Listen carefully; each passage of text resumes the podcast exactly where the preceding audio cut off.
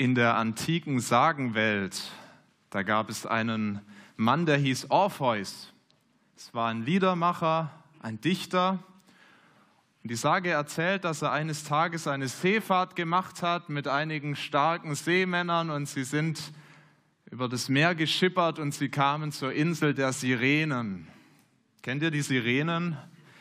Die Sirenen, das waren ganz schreckliche Biester eigentlich, die haben wunderschöne Lieder gesungen, sodass die Seeleute dachten, oh, da wollen wir mal schauen, da wollen wir mal anlegen. Und in ihrer Betörung haben die Seeleute ihre Schiffe gegen die Felsen der Insel gefahren und sie sind alle untergegangen und gestorben. Und Orpheus hat gesagt, nicht mit mir, hat seine Harfe rausgeholt, hat angefangen zu spielen und ein wunderschönes Lied zu singen für die Seeleute. Und ihr glaubt es nicht, die Seeleute haben auf diese schöne Musik mehr gehört als auf die Sirenen. Und sie sind einfach dran vorbeigefahren an dieser Insel. Wir kommen gleich zur Bibel. Ich werde jetzt nicht euch die antiken Sagen auslegen, aber die Geschichte, die bereitet uns vor auf den Psalm, auf das Lied, das wir uns heute anschauen, weil wir leben in einer Welt, in der uns so viele Dinge ablenken von Gott und wegziehen von ihm und unsere Sinne betören können. Und der David, der den Psalm 103 geschrieben hat, der wusste das auch. Und er hat gesagt, ich muss ein Lied schreiben, mit dem ich mich immer wieder erinnern kann, dass Gott viel schöner ist als alles andere auf dieser Welt und dass mein Blick klar bleibt und dass ich auf Kurs bleibe mit meinem Leben. Hat er diesen Psalm geschrieben, Psalm 103, und ich möchte uns den lesen. Es ist ein wunderbares Loblied auf die Barmherzigkeit und auf die Gnade Gottes.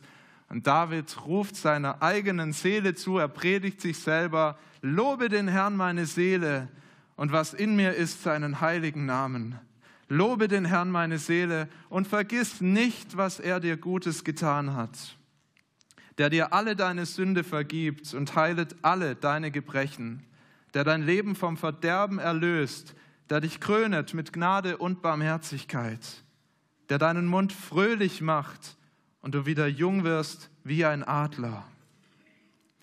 Der Herrschaft Gerechtigkeit und Recht allen, die Unrecht leiden, hat seine Wege Mose wissen lassen, die Kinder Israel sein Tun. Barmherzig und gnädig ist der Herr, geduldig und von großer Güte. Er wird nicht für immer hadern, noch ewig zornig bleiben. Er handelt nicht mit uns nach unseren Sünden und vergilt uns nicht nach unserer Missetat. Denn so hoch der Himmel über der Erde ist, lässt er seine Gnade walten über denen, die ihn fürchten. Sofern der Morgen ist vom Abend, lässt er unsere Übertretungen von uns sein. Wie sich ein Vater über Kinder erbarmt, so erbarmt sich der Herr über die, die ihn fürchten denn er weiß, was für ein Gebilde wir sind. Gedenkt daran, dass wir Staub sind. Ein Mensch ist in seinem Leben wie Gras. Er blüht wie eine Blume auf dem Felde. Wenn der Wind darüber geht, so ist sie nimmer da. Und ihre Städte kennt sie nicht mehr. Die Gnade aber des Herrn währt von Ewigkeit zu Ewigkeit über denen, die ihn fürchten, und seine Gerechtigkeit auf Kindeskind bei denen, die seinen Bund halten und gedenken an seine Gebote, dass sie danach tun. Der Herr hat seinen Thron im Himmel errichtet und sein Reich herrscht über alles. Lobet den Herrn, ihr seine Engel, ihr starken Helden, die er seinen Befehl ausrichtet, dass man höre auf die Stimme seines Wortes. Lobt den Herrn, alle seine Herrscharen, seine Diener, die ihr seinen Willen tut. Lobt den Herrn, alle seine Werke an allen Orten seiner Herrschaft. Lobe den Herrn, meine Seele. Ganz gewaltiges Loblied, was David vermutlich oft gesungen hat, um sich an Gottes Größe und seine Güte zu erinnern. Ich muss euch jetzt, äh, was das Gottesdienstblatt angeht, leider enttäuschen. Ich habe diese Gliederung nochmal über den Haufen geworfen, ähm, weil ich mir gedacht habe, ich tue mir und ich tue auch euch keinen Gefallen, wenn ich das thematisch predige, sondern wir gehen Abschnitt für Abschnitt durch diesen Psalm. Das macht es deutlich einfacher zu folgen. Und ja, eigentlich sind das zwei Teile, die dieser Psalm hat. Der erste Teil, die ersten fünf Verse, sind Davids Erinnerung an sich selber. Er erinnert sich, er sagt zu seiner Seele, lobe den Herrn, meine Seele, und erinnert sich, was Gott in seinem Leben getan hat. Und dann ab dem Vers 6 bis zum Ende wird er zum Verkündiger, zum Prediger von Gottes Gnade. Das wechselt dann auch, da spricht er nicht mehr mit seiner Seele, sondern er ruft es uns allen zu, seinem Volk und dann auch uns und sagt, schaut, wie groß dieser Gott ist. Und das Erste, was wir sehen müssen, die größte Dankbarkeit, die David in seinem Leben empfunden hat, die er in diesem Psalm zum Ausdruck bringt, ist, dass Gott ihm alle seine Sünde vergibt. Ist der Vers 3. Lobe den Herrn meine Seele, der dir alle deine Sünde vergibt. Die Bibel, die ist ja so ehrlich, die zeichnet ja so ein klares Bild von dem, wie wir Menschen sind und die macht auch aus David, von dem es heißt in der Bibel, er war ein Mann nach Gottes eigenem Herzen. War ein Mann, der vor Gott gefallen hat, aber sie macht keinen Hehl draus, dass David auch ein großer Sünder war. Ein ganz großer Sünder. Das stand dem David auch immer wieder vor Augen. Da ist er selber immer wieder drüber erschrocken, ganz bestimmt. Viele von euch kennen diese Geschichte, die ist die kennen sogar die, die nicht am Sonntag in Gottesdienst gehen, wie David Ehebruch begangen hat. Wie seine Armee irgendwo an der Front stand und David, der König, ist zu Hause geblieben und dann ist er auf seinem Palastdach und er sieht diese wunderschöne Frau Bathseba. Ist nicht seine Frau, ist die Frau von Uriah, einem seiner Feldleute, aber er sagt, die will ich haben, die ist schön, bringt mir die. Und dann nimmt er sie sich und dann begeht er den Ehebruch und um das Ganze noch schlimmer zu machen, äh, die Frau wird schwanger, er kann es nicht vertuschen und er schickt Uriah an die vorderste Front, weil er weiß, ihr kennt das aus den Filmen, an der vordersten Front das sind immer die, die draufgehen. Die sterben immer. Und David wusste es und er bringt den Uriah um die Ecke, um seine Sünde zu vertuschen. Was für ein Sünder. Und da gibt es ja noch mehr Geschichten in der Bibel. Das ist die, die uns immer so vor Augen steht. Aber zum Beispiel in 2 Samuel 24, da lesen wir davon, dass weil David Gottes Wort ungehorsam war, weil er das Volk gezählt hat, wo Gott gesagt hat, tu das nicht. Was passiert in der Folge?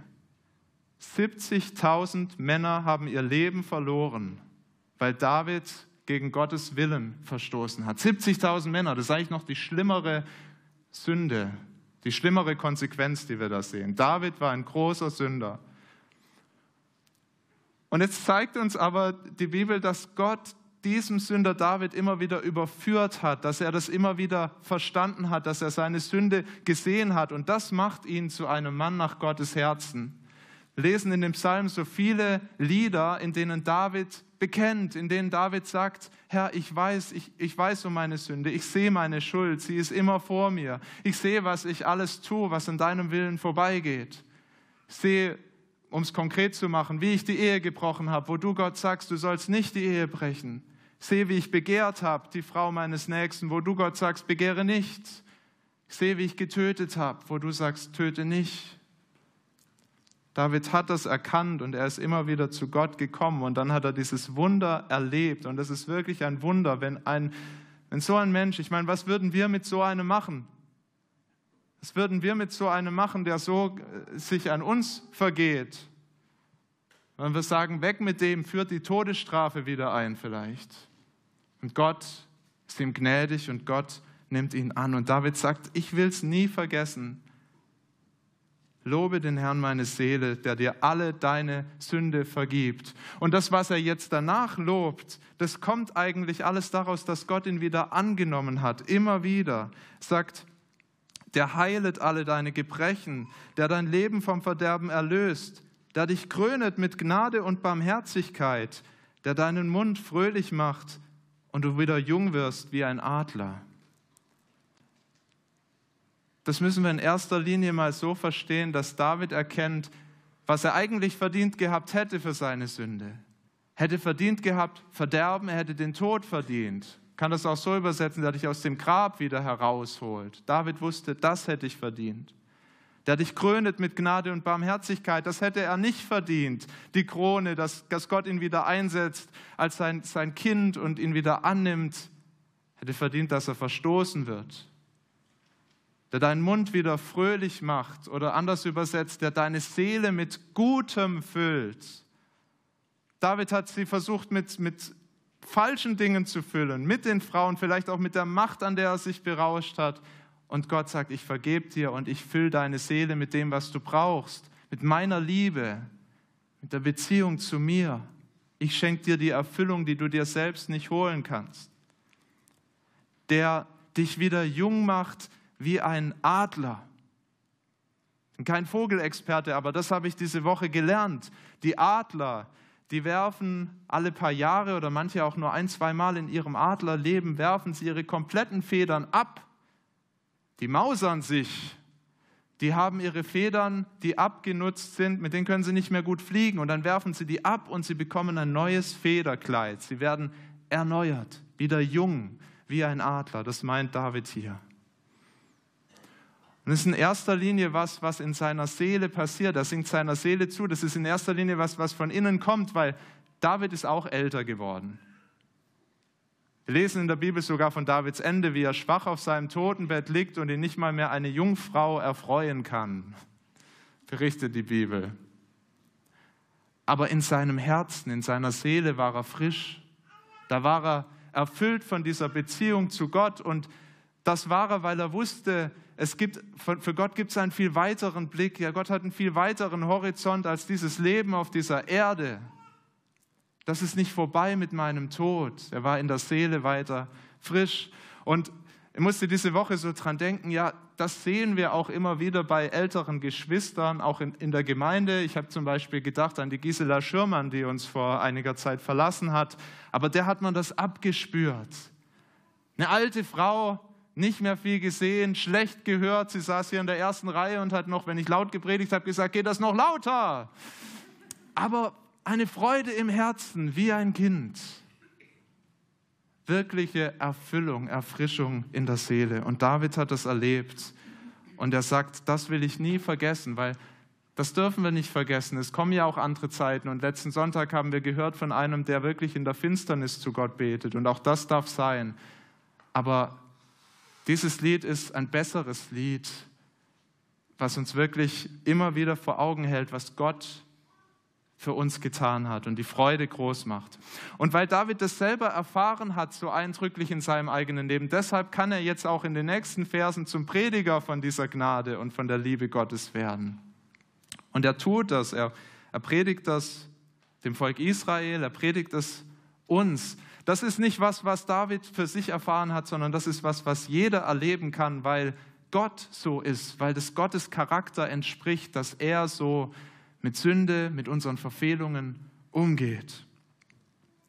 Und David er, erinnert erstmal sein Volk eigentlich, weil er sagt, in Vers 6, der Herrschaft Gerechtigkeit und Recht allen, die Unrecht leiden. Das war genau die Erfahrung, die Israel ja gemacht hatte. Sie waren in der Gefangenschaft, in der Sklaverei in Ägypten gewesen und haben dort zu Unrecht gelitten und dann hat Gott sie daraus herausgerettet und hat ihnen gezeigt, wer er ist, der Rettergott, der Menschen seine Gnade zeigt, der sie errettet. Und, und David sagt, und diesem Volk, dem Mose und dem Volk Israel hat er sich schon so vorgestellt. Er bezieht sich hier eigentlich auf Exodus 34, wo Gott selbst sagt, barmherzig und gnädig ist der Herr, geduldig und von großer Güte. Nicht was, was nur David erfährt, sondern das ist sein Charakter, das ist das Wesen Gottes.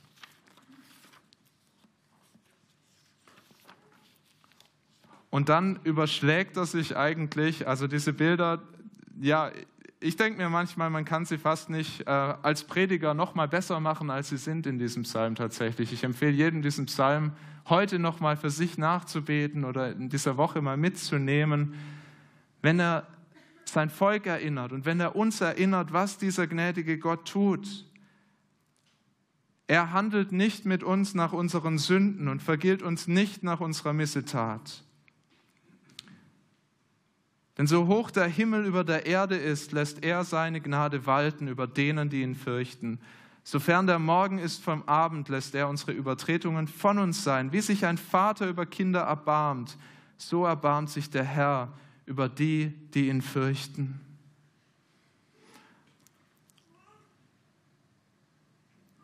Das sind die, die Extreme, die er uns da vor Augen führt. Wirklich so hoch der Himmel über der Erde ist. Und er wusste schon damals, der David, der Himmel ist hoch. Aber wir heute, wir schicken Raketen da hoch und die fliegen und fliegen und fliegen ohne Ende und immer geht der Himmel noch weiter. So grenzenlos ist Gottes Gnade und seine Güte.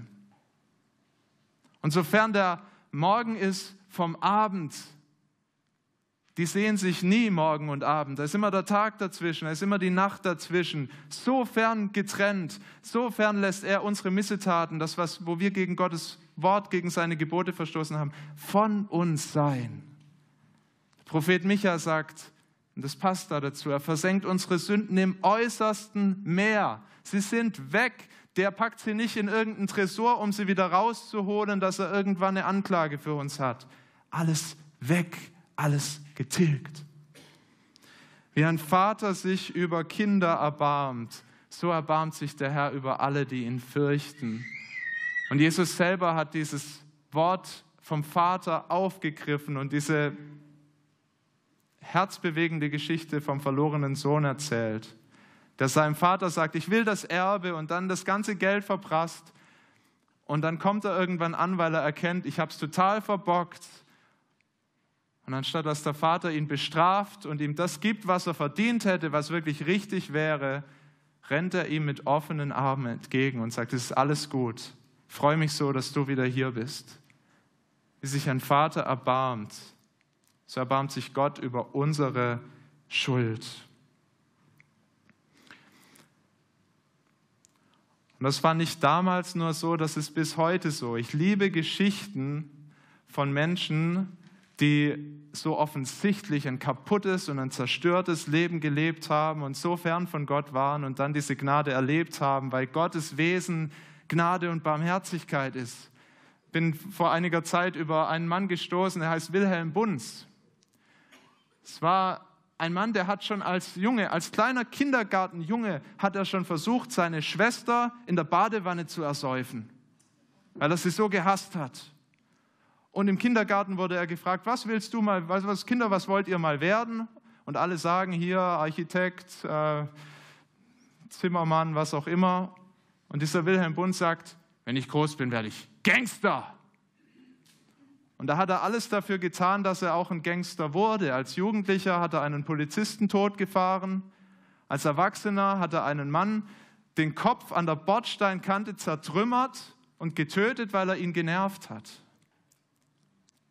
Und dafür kam dieser Wilhelm Bunz lange ins Gefängnis. Und im Gefängnis hat er angefangen, die Bibel zu lesen.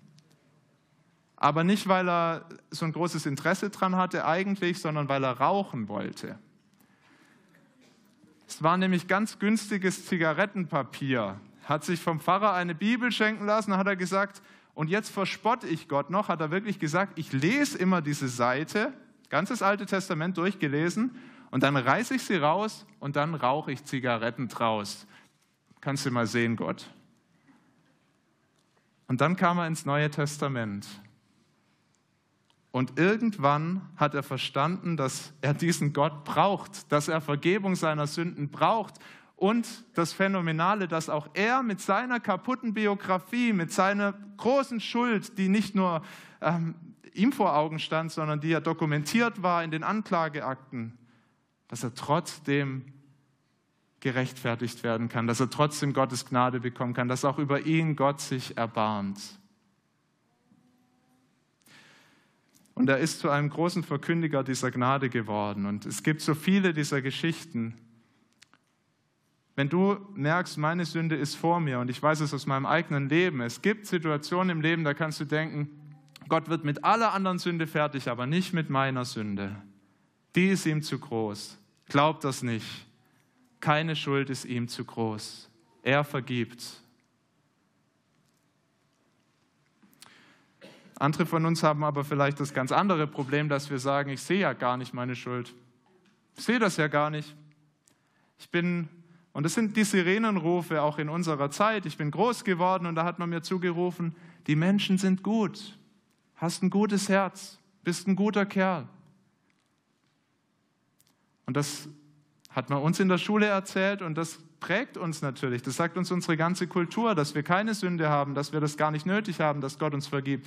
Und wenn du dann gut bürgerlich groß wirst und eigentlich alles ganz anständig ist, so, dann siehst du das manchmal nicht. Aber ich bitte dich, dass du dich auch immer wieder an Gottes Wort prüfst, weil Jesus sagt, Gott hat so andere Maßstäbe, als wir das haben. Es reicht nicht, dass wir, dass wir einfach anständig sind und niemand umbringen. Es reicht nicht, dass wir unsere, nur in unseren Gedanken äh, manche Dinge tun, ähm, wo wir sagen, wir sind doch gar nicht so schlecht. Ja, Jesus sagt, alles, was sich auch in unseren Herzen abspielt, ist Sünde, wenn es gegen Gottes Willen ist. Alles. Wer das nicht glaubt, der muss nur die Bergpredigt lesen. Das ist eigentlich das, das, der einfachste Test. Lest Matthäus 5 bis 7. Das war übrigens auch der Abschnitt, in dem Wilhelm Bunz erkannte, dass er Gott braucht. Da sehen wir, was Gottes Maßstäbe sind und dass wir alle dran vorbeileben. Wir brauchen diese Gnade so sehr. Das heißt, wenn du sagst, ich merke das eigentlich, aber ich glaube es nicht, dass Gott die Gnade hat, vertrau, er hat die Gnade. Und wenn du sagst, ich sehe überhaupt nicht, dass ich Sünde habe, dann prüf dein Herz. Lass nicht locker, weil dieses Lied, das kann nur der fröhlich singen, der erkennt, ja, auch ich habe Sünde. Und zwar nicht so im allgemeinen Sinn, sondern ganz konkret. Ich habe hier gegen Gottes Willen verstoßen. Ich habe daran vorbeigelebt. Wir müssen das wissen. Wir müssen Wisse, es gab mal eine Zeit, in der haben die Menschen abends ein Abendgebet gebetet und haben Gott um ihre Sünden konkret um Vergebung gebeten.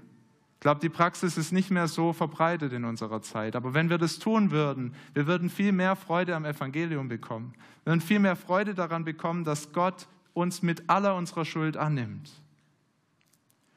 Wir würden mit viel mehr Freude zum Kreuz kommen, wo Jesus Gottes Sohn alle unsere Schuld hingetragen hat, wo er gestorben ist für unsere Sünde und für unsere Übertretungen, nicht nur die in der Vergangenheit, sondern für all das, wo wir heute auch noch an Gottes Willen vorbeileben. Wenn du das siehst, dann kannst du dich umso mehr darüber freuen, aber eigentlich erst dann.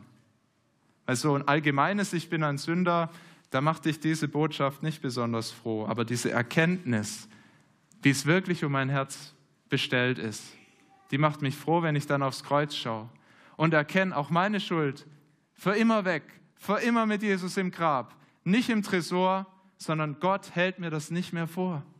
Es ist weg.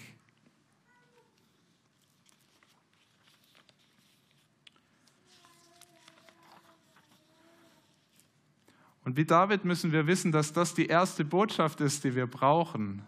Weil viele von uns, die lesen auch diesen Psalm und die fühlen sich vielleicht mehr zu den anderen Worten hingezogen. Der heilt alle deine Gebrechen. Wenn wir dann mit unseren kaputten Knien durch diese Welt laufen und der krumme Rücken und noch viel schlimmere Dinge, dann sehnen wir uns oft vielleicht zuerst danach statt nach der Sündenvergebung. Der dich wieder jung macht. Gott sagt alles zu seiner Zeit. Auch für diese Not habe ich eine Antwort. Und der, der David, der predigt auch das, er greift das jetzt wieder auf.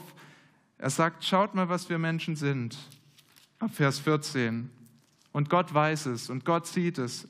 Er weiß, was für ein Gebilde wir sind. Er gedenkt daran, dass wir Staub sind.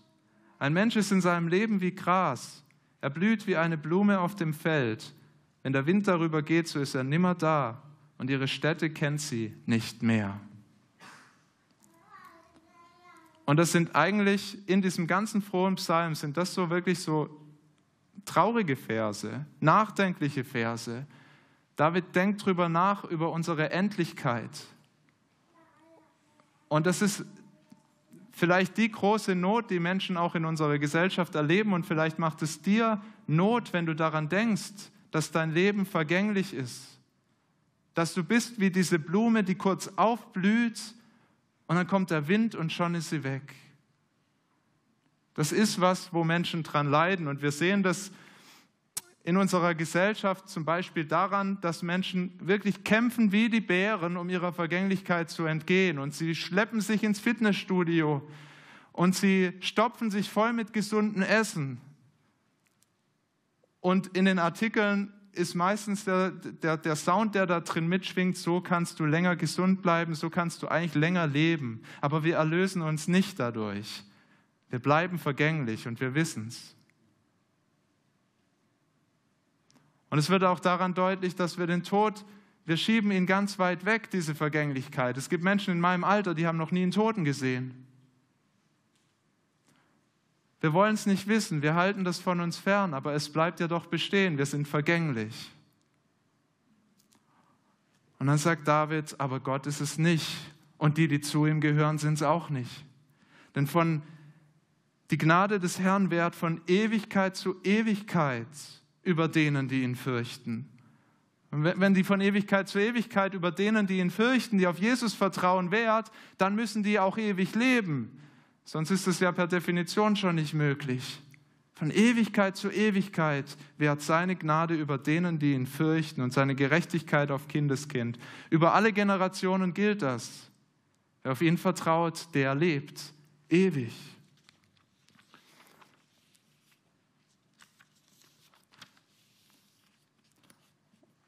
Und das hilft uns, meine Lieben, das hilft uns nicht nur als Vertröstung für irgendwann, sondern das kann uns jetzt schon wirklich froh machen. Ich Habe vor kurzem das bewegende Zeugnis von einer Frau gehört oder besser gesagt in einer Doku gesehen. Die hatte alles, was man sich vorstellen kann. Die hatte Krebs, die hatte ein Herzleiden, die hatte einen kaputten Magen, der nicht mehr funktioniert hat und musste über so eine Sonde, also die Schläuche gingen durch die Nase direkt rein und dann musste sie sich immer selber ihr Trinken und ihr Essen spritzen. Und diese Frau hat in der Krankheit, erst in der Krankheit, wirklich Jesus erkannt als ihren Herrn. Und dann sagt dieses lebende, wandelnde Elend, wenn man das mal so von außen betrachtet anschaut, sagt sie folgendes.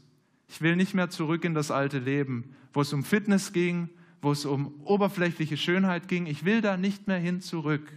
Stattdessen sagt sie, wenn ich jetzt morgens aufwache, dann brauche ich Gott. Ich brauche ihn, um durch den Tag zu kommen.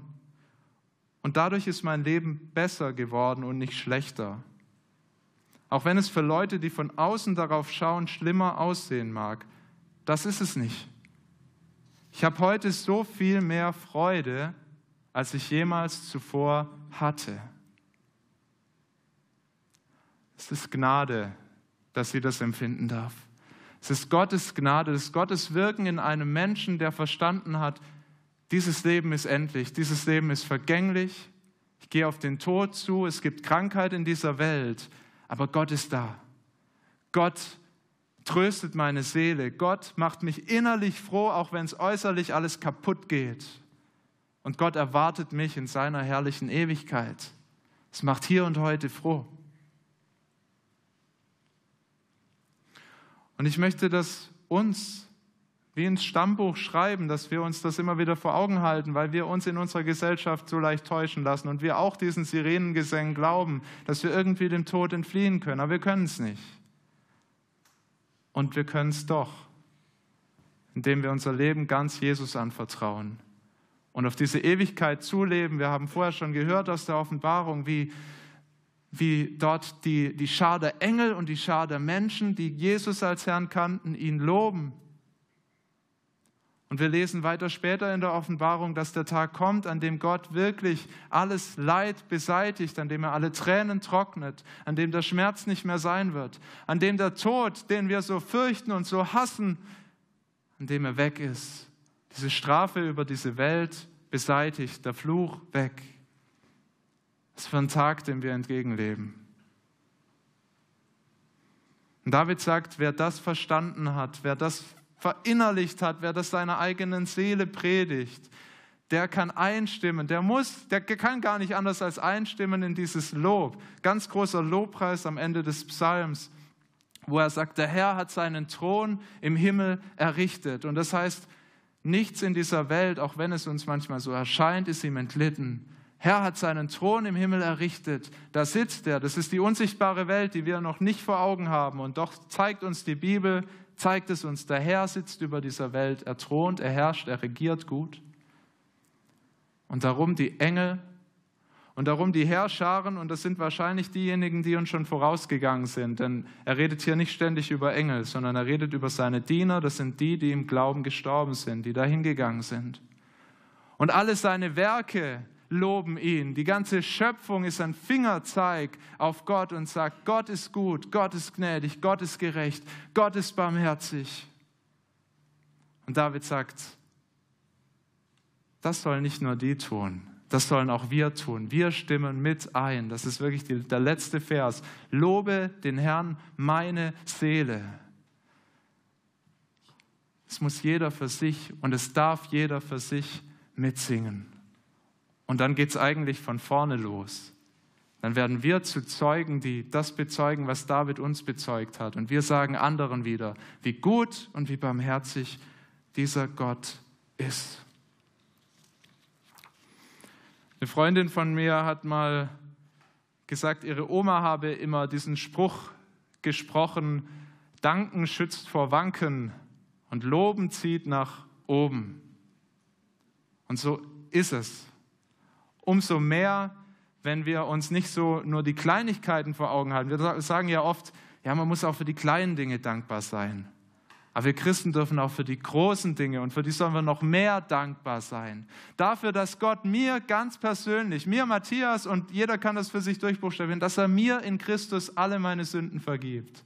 Dass er mich zu einem neuen Leben befreit und für seine Ewigkeit bereit macht. Lobe den Herrn, meine Seele. Amen. Und Vater, dafür wollen wir dich wirklich von Herzen loben und preisen. Wir sehen in unserer Gesellschaft so viele, die, ja, die nicht mit dem Tod umgehen können, die keine Antworten darauf haben und die verzweifelt versuchen, sich selbst zu erlösen. Und du zeigst uns, du bist die Antwort. Und bei dir finden wir das, was wir brauchen, Vergebung für unsere Sünden, damit wir wieder zu dir kommen können und Heilung für all unsere Gebrechen und selbst für den Tod.